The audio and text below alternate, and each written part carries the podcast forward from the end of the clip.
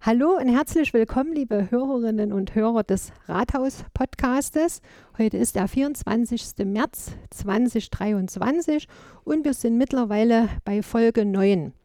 Wir haben ja versprochen, dass wir immer wieder mal Einblicke in die Rathausarbeit geben wollen oder auch auf häufig gestellte Fragen. Und da war zum Beispiel eine, was immer so eingeht an Frage, was passiert eigentlich, wenn ich mich mit einer Beschwerde an die Stadtverwaltung wende. Und da wollen wir jetzt das Thema Beschwerdemanagement mal genauer unter die Lupe nehmen. Und da das natürlich eine Zusammenarbeit verschiedener Dezernate und Sachgebiete erfordert, haben heute gleich mehrere Kolleginnen und Kollegen vor mir hier am Podcasttisch Platz genommen. Da sage ich mal Hallo in die Runde. Hallo. Und ja, da möchte ich zu Beginn gern mit der Marion Schröder beginnen. Sie ist vom Dezernat 1 im Sachgebiet zentraler Service. Mit ihr starte ich das Gespräch, weil sie kümmert sich um das Beschwerdemanagement. Bei ihr laufen gewissermaßen die Fäden zusammen. Und sie arbeitet deshalb sehr eng mit den Dezernaten 3 und 4 zusammen.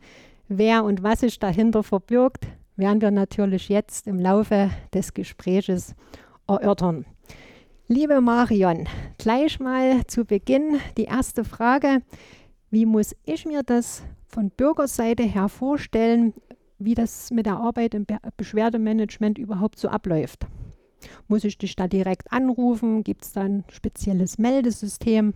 Ja, das Beschwerdemanagement soll eigentlich ein zentraler Anlaufpunkt für alle Sorgen und Probleme der Bürgerinnen und Bürger sein. Auch für Gäste und andere, die die Stadt Merane besuchen und dort etwas auffällig ist, dass das dann über das Beschwerdemanagement oder Sorgentelefon, wie auch immer, benannt wird. Aktuell kommen die meisten Beschwerden über die E-Mail-Adressen post.merane.eu und über das Bürgerbüro Admirane EU rein. Diese Beschwerden werden dann immer zu mir weitergeleitet und ich kann dann die Beschwerden sozusagen aufnehmen. Es werden aber auch telefonische Beschwerden und Hinweise in den verschiedensten Dezernaten entgegengenommen. Und ganz wenige werden direkt in meinem Büro mündlich vorgetragen, die ich dann aufnehme.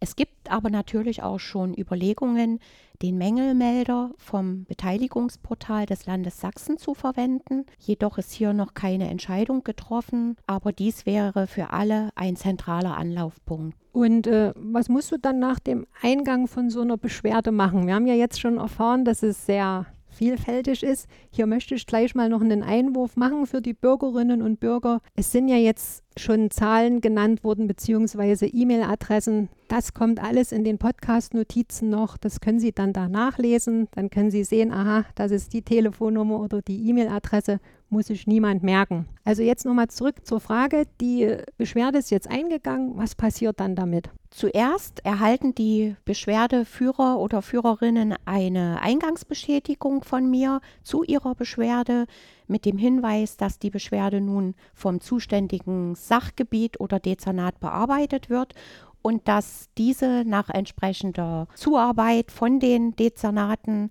von mir dann wieder eine Benachrichtigung erhalten über das Ergebnis oder wie wir weiter verfahren. Im Anschluss reiche ich dann die Beschwerden an die zuständigen Sachgebiete, wie zum Beispiel Bauen, Umwelt, Ordnungsrecht und unter anderem auch manchmal muss ich mich an das zentrale Liegenschaftsmanagement wenden, wenn ich wissen möchte, ist es ein städtisches Gebäude, ist es eine städtische Fläche und das erfrage ich zuerst, damit ich nicht unnütz mit den Beschwerden im Haus umherirre. Und äh, das sind ja, wir hatten uns ja logischerweise in Vorbereitung auf die Podcast-Folge schon mal unterhalten, wie das jetzt im Einzelnen abläuft, wer dann meistens deine Ansprechpartner sind. Und da wären das der Herr Brehm, die Frau Schönfelder und der Herr Heimer. So hattest du mir das ja schon gesagt. Das sind ja die Mitarbeiter und Mitarbeiterinnen von den Dezernaten 3 und 4. Kannst du das vielleicht uns zu Beginn mal an einem Beispiel zum Thema Bauen erstmal erklären, wie es dann mit der entsprechenden Beschwerde weitergeht? Ja, das mache ich sehr gern. Ich habe tatsächlich gerade eine aktuelle Beschwerde erhalten. Dort muss ich mich auch stark an den Herrn Brehm wenden.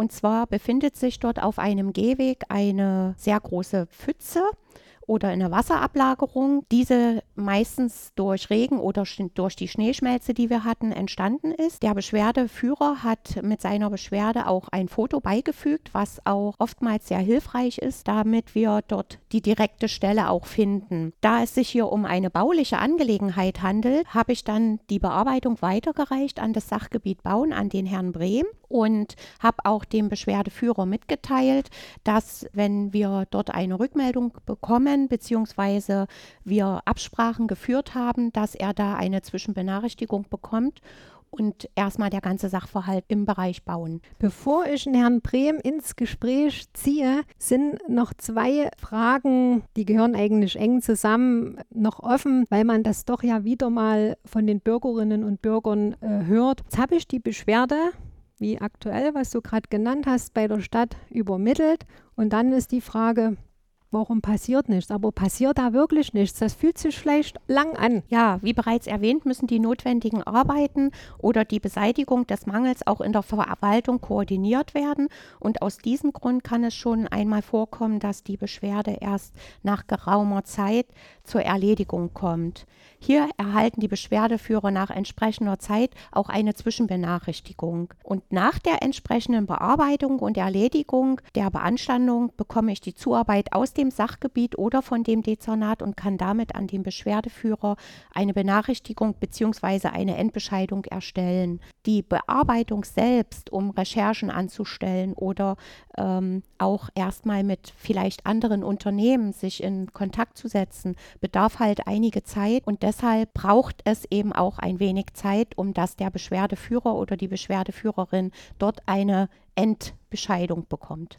Man kann also wirklich die Meranerinnen und Meraner trösten, auch wenn es erstmal so aussieht, als wenn nichts passiert. Im Hintergrund geschieht natürlich schon etwas, um dieser Beschwerde Abhilfe zu tun. Man kann eben nur nicht sagen, es ist schon in der nächsten Stunde erledigt. Es kann eben einmal eine längere Zeit in Anspruch nehmen, wo man vielleicht dann als Bürger denkt, Mensch, vielleicht haben sie mich vergessen, aber du hattest es ja schon erwähnt, es gibt ja auch immer mal eine Zwischenstandsmeldung. Stick. Da danke ich dir schon mal für die umfassende Erläuterung. Jetzt ist es natürlich ganz sehr logisch, dass wir den Alexander Brehm ins Gespräch ziehen.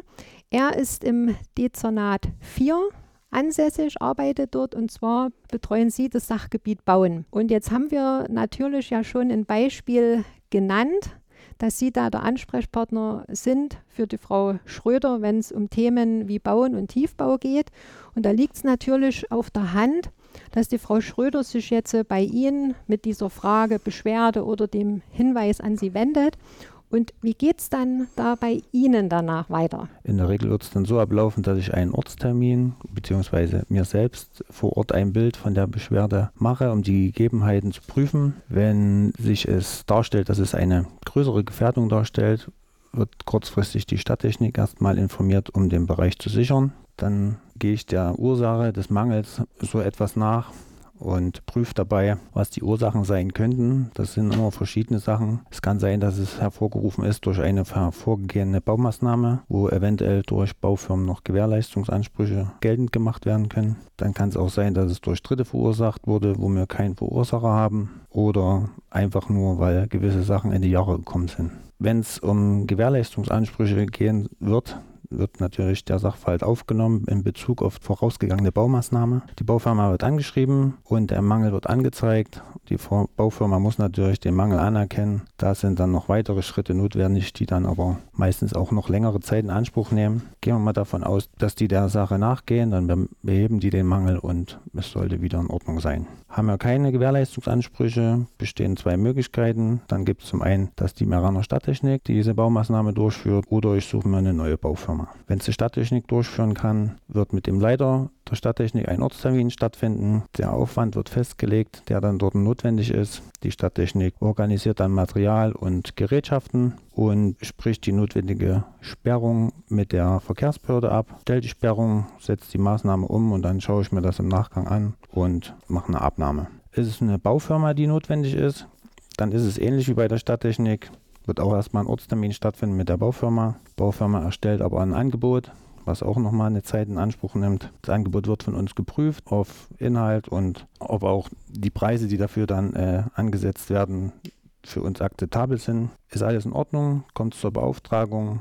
Die Baufirma kümmert sich um alles, Absperrung, um die Durchführung und im Nachgang wird dann, werde ich dann auch wieder eine Abnahme durchführen. Also man sieht jetzt schon, was Sie erklärt haben, dass das nicht von heute auf morgen passieren kann. Wenn man sich zusätzlich wieder mit anderen Fachleuten abstimmen muss, muss man ja auch einen gemeinsamen Termin finden. Ne? Aber es ist logisch, ich stelle ja jetzt auch die Frage als nicht vom Fach und denke mir dann, ja, hast du jetzt eigentlich den Bescheid gegeben, warum ist das Schlagloch noch da oder warum ist das nicht weggeräumt? Es erfordert eben auch eine bestimmte rechtliche Rahmenbedingungen, ganz einfach. Ich hatte natürlich auch hier die Frage mir noch notiert, aber das haben Sie im Endeffekt ja jetzt auch schon mit beantwortet, warum dauern manche Dinge so lange. Ich will sie trotzdem noch mit einwerfen, weil es einfach wichtig ist, weil sowas immer wieder doch mal an die Verwaltung rangetragen wird geschieht da was? Wie schon gesagt, ähm, sind da verschiedene Wege notwendig, um da zum Ziel zu kommen. Äh, um der Beschwerde den geringen Aufwand brauchen wir auch eine gewisse Planung dafür. Dann die Kapazitäten Baufirma und Stadttechnik sind auch ein großes Kriterium. Die warten ja leider nicht immer nur darauf, dass ich mal anrufe. Dann Bezug auf Schlaglöcher. Meistens ist es zu der Jahreszeit, wo auch die Asphaltfirmen oder die Mischanlagen geschlossen haben. Da ist eine gewisse Zeit nichts möglich und wir müssen Notsicherungen halt machen, provisorisch oder je nach Aufwand, der bei gewissen Baumaßnahmen durchgeführt werden müssen, ist auch eine gewisse Materialbeschaffung jetzt äh, nicht mehr so einfach. Es kommt jetzt noch dazu, ne? dass da auch noch zusätzliche äh, Wartezeiten sind.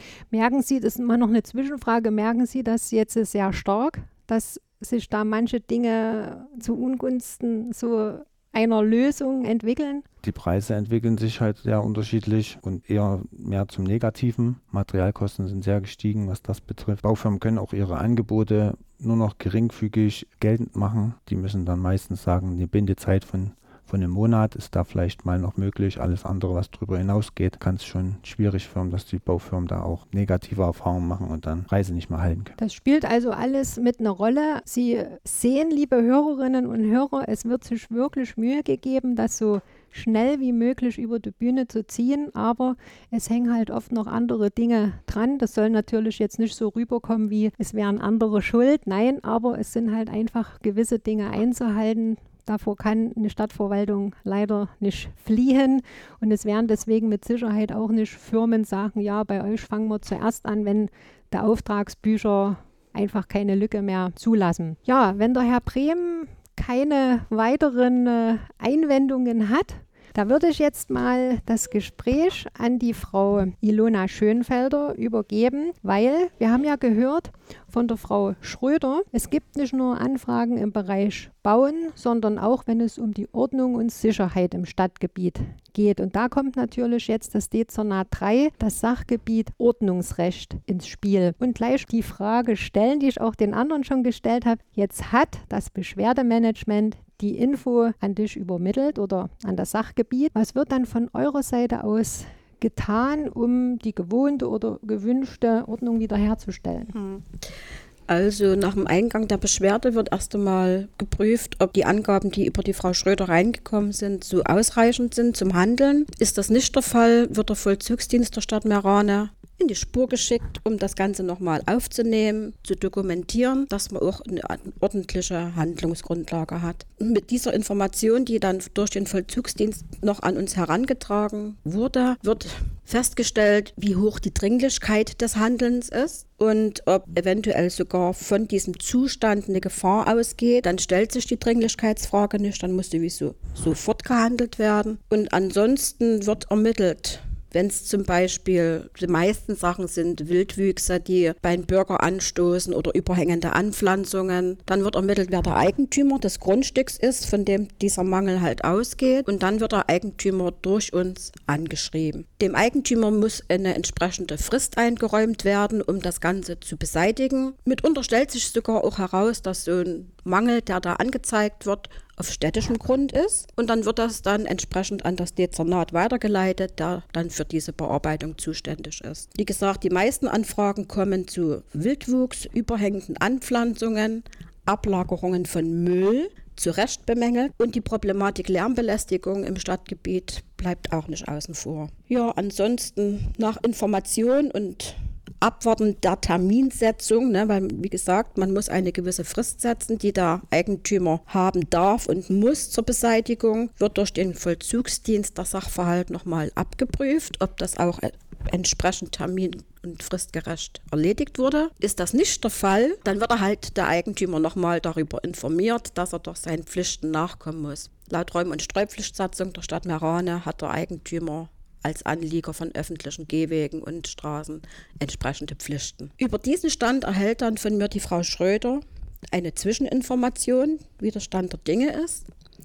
Also auch dir vielen Dank, dass du das schon mal näher beleuchtet hast. Man sieht auch hier wieder, welche Verknüpfungen bestehen und warum eine Sache, sofern kein Gefahr in Verzug ist, dass ein beispielsweise ein Stein auf den Kopf fallen kann, dass da sofort gehandelt wird, dass auch hier wieder rechtliche Rahmenbedingungen eingehalten werden müssen, weil man kann ja jetzt nicht einfach jemanden überrollen und sagen, hier hängt was über mir, haben es abgeschnitten. Das wäre dann auch nicht gerade die richtige Art von der Verwaltung so vorzugehen. Vielen Dank. Jetzt würde ich noch an Markus Heimer übergeben. Er gehört ja auch zum Dezernat 3 Sachgebiet Ordnungsrecht und er wollte gerne auch noch so ein paar nähere Einblicke geben in Beispiele und auch wieder die Frage, warum dauert es eine gewisse Zeit? Warum denkt der Bürger vielleicht, wird überhaupt was unternommen? Das lässt sich ja an solchen Beispielen auch wirklich erklären, dass man weiß, aha, das kann nicht so schnell gehen. Es gibt hier aus der äh, Praxis heraus verschiedene Gründe, Gründe, warum manche Verfahren oder manche Zustände erst nach einer gewissen Zeit abgestellt werden können. Das hat zum einen damit zu tun, wie groß der Mangel, der festgestellt worden ist, tatsächlich ist. Denn sollte der Mangel nur mittels Beseitigung einer Fachfirma erfolgen können, so ist auch hier die gleiche Problemlage wie die Problemlage beim Dezernat 4, dass wir hier dann an Firmen oder beziehungsweise hier der Eigentümer an Firmen herantreten muss. Die Firmen müssen natürlich dann auch Termine finden, und äh, um diesen Mangel dann zu beseitigen. Eine weitere Problematik, die sich ergeben kann, ist, dass der Eigentümer oder die Eigentümerin im Ausland lebt, hier quasi Immobilien erworben hat, für diese nach Ortsrecht zuständig ist, allerdings dann auch hier für die betroffene Eigentümerin oder den Eigentümer äh, sichtlich schwerer ist, darauf zeitnah zu reagieren, weil es durchaus für sie einen größeren Aufwand bedeutet, dann eben aus dem Ausland hier anzureisen, das selber zu beseitigen. Insofern ist auch da dann hier diese äh, Eigentümerin oder der Eigentümer wieder auf Fachfirmen vor Ort angewiesen und diese müssen natürlich erstmal gefunden werden. Davon gibt es ja auch nicht mehr so viele wie früher. Als Beispiel Hausmeisterservice, die dann gewisse Tätigkeiten wie Reinigungsarbeiten oder, oder Grünschnitt, Rückschnitte ähm, vornehmen, halt zu finden und auch zeitnah Termine zu finden. Weitere Probleme, die sich durchaus ergeben können, sind, wenn die Eigentümer gar nicht auf unsere Anschreiben reagieren. Dann kommt es hier im Einzelfall darauf an, wie groß der Mangel ist und wie, wie dringlich die Beseitigung ist. Und äh, das ist dann wirklich ein sogenanntes Ermessen unsererseits, den Eigentümer anzuschreiben, ihm eine gewisse Frist einzuräumen. Ja, diese Frist muss ja auch immer geeignet sein, den Mangel zu beseitigen. Wenn er natürlich nicht reagiert, müssen wir, wie schon vorwärts mal erwähnt, Druck aufbauen. Das bedeutet, in allererster Linie teilen wir den Mangel mit und bitten um Beseitigung. Erfolgt keine Reaktion, müssten wir dann im zweiten Schritt quasi auffordern. Und dann müssen natürlich ja auch Druckmittel, müssen dann sozusagen auch rechtlich, daran sind wir gebunden, angekündigt werden. Und auch zwischen jeden Schritten bedarf es wieder einer angemessenen Frist. Und das kann dann dazu führen, dass sich dieses, dieser ganze Sachverhalt bis zur Beseitigung des Mangels in die Länge ziehen kann, bis hin eventuell sogar, dass die Stadt dann, wenn von unserer Seite die Erkenntnis gewonnen würde, dass der Eigentümer gar nicht reagiert, gar nicht die Absicht hat, da was zu ändern oder gar eventuell in Ausnahmefällen sogar beabsichtigt, den, das Eigentum abzutreten oder darauf zu verzichten. So müssen wir dann in sogenannte Ersatzvornahme gehen. Auch das muss auf dem Verwaltungsrechtsweg angekündigt und angedroht werden und das bedarf halt eben einer gewissen Zeitkette. Das sind so die üblichen Probleme, mit denen wir dann im Einzelfall hin und wieder ja, arbeiten müssen, mit denen wir leben müssen. Aber das sind äh, eher die Ausnahmen. In der Regel reagieren die Eigentümer relativ schnell und der Mangel ist auch relativ schnell beseitigt. Vielen Dank auch für das äh, Statement. Jetzt haben wir ja das Thema Beschwerdemanagement, hoffe ich, liebe Hörerinnen und Hörer, für Sie so weit aufgedröselt, dass es doch halbwegs verständlich rübergekommen ist, ist ja auch teilweise ein bisschen eine amtliche Geschichte manchmal, wo man versucht, die zu entstauben. Das ist ja auch der, das Ziel dieses Podcastes. Logischerweise möchte ich da jetzt nochmal äh, das Schlusswort an die Marion Schröter geben. Das ist ja Ihr Thema, das Thema Beschwerdemanagement. Du wolltest ja auch noch mal ganz kurz was dazu sagen. Ja, liebe Zuhörer und Zuhörerinnen, ich möchte noch mal das Thema ansprechen und zwar möchte ich mich auch mal ganz herzlich bei denjenigen bedanken, die uns auch Hinweise einreichen, wo wir ja als Mitarbeiter und Mitarbeiterinnen nicht immer gleichzeitig nachkommen können, beziehungsweise wir auch nicht an jeder Stelle gleichzeitig in der Stadt unterwegs sein können. Und deshalb ist es ganz sehr notwendig, auch diesen Hinweisen nachzugehen und diese Missstände oder Änderungen, die dort vorgenommen werden müssen, abzustellen. Daher vielen, vielen herzlichen Dank dafür, dass wir eben auch diese Dinge, über diese Dinge informiert werden und wir auch dort das Ganze ins Positive bringen können. Vielen Dank dafür.